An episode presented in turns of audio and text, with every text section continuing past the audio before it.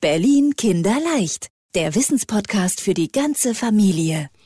Im Urlaub in Frankreich habe ich mal Muscheln gegessen. Die gibt's da überall in den Strandbars.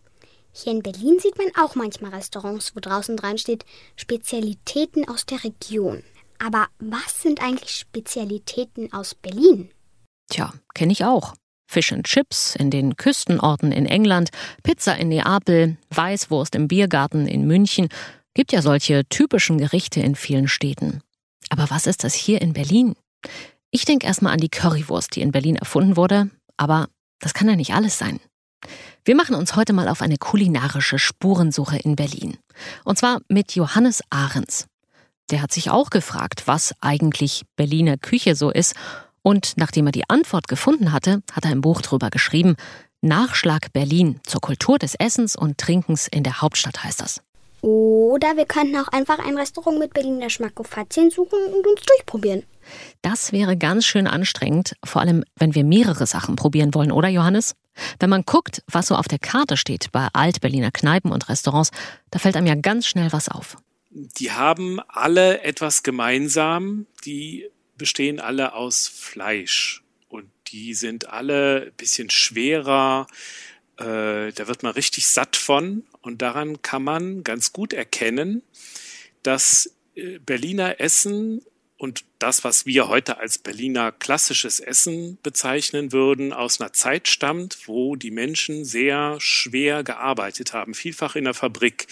Und da braucht man viel Essen um satt zu werden. Und das hat sich eigentlich so ein bisschen bis nach heute durchgezogen. Und sowas hier klingt ja wirklich nach einer satten Mahlzeit. Kassler, gebratene Leber mit Zwiebeln, Schmalzstulle, Hackbraten, Eier in Senfsoße und Eisbein. Eine Ahnung, was das eigentlich ist? Nee. Der Unterschenkel vom Schwein sozusagen. Ganz schön mächtig, ganz schön fett. Aber wir hatten ja vorhin auch über die Currywurst gesprochen. Curry kenne ich sonst eher aus der indischen Küche. Sind denn auch oft Einflüsse aus anderen Teilen der Welt in die Berliner Art zu kochen eingegangen? Die Einwanderer haben die Berliner Küche ganz stark geprägt. Äh, wenn wir jetzt mal heute anfangen und zurückschauen, dann haben wir zum Beispiel Menschen, die aus der Türkei zu uns gekommen sind und die in Deutschland und man sagt auch in Berlin ein, ein neues Gericht erfunden haben, Döner Kebab, was es so in der Türkei erstmal gar nicht gab, was bei uns erfunden wurde von Menschen aus der Türkei. Das berühmte Dönergeheimnis ist noch immer nicht endgültig geklärt, wer das Grillfleisch zuerst ins Fladenbrot gepackt hat. Aber wir sind uns ja mal einig, das war eine Sternstunde des Leckeressens. Aber Johannes, du schreibst in deinem Buch, es gab schon lange vor dem Döner ganz wichtige Veränderungen auf dem Speiseplan, die auch von woanders her nach Berlin gebracht wurden.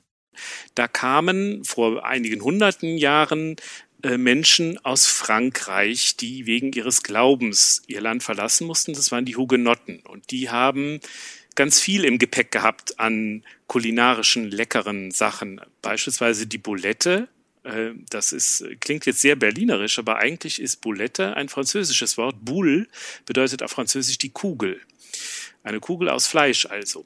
Aber die haben noch was mitgebracht, was für euch jetzt äh, noch ein bisschen früh ist, aber die Berliner Weiße, da habt ihr bestimmt auch schon mal von gehört.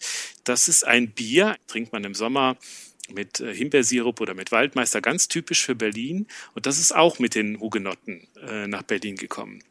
Das sind ja auf jeden Fall schon mal zwei sehr berühmte Berliner Spezialitäten. Habe ich beide schon mal gehört. Dass das die Hugenotten nach Berlin gebracht haben, wusste ich allerdings nicht. Ganz spannend.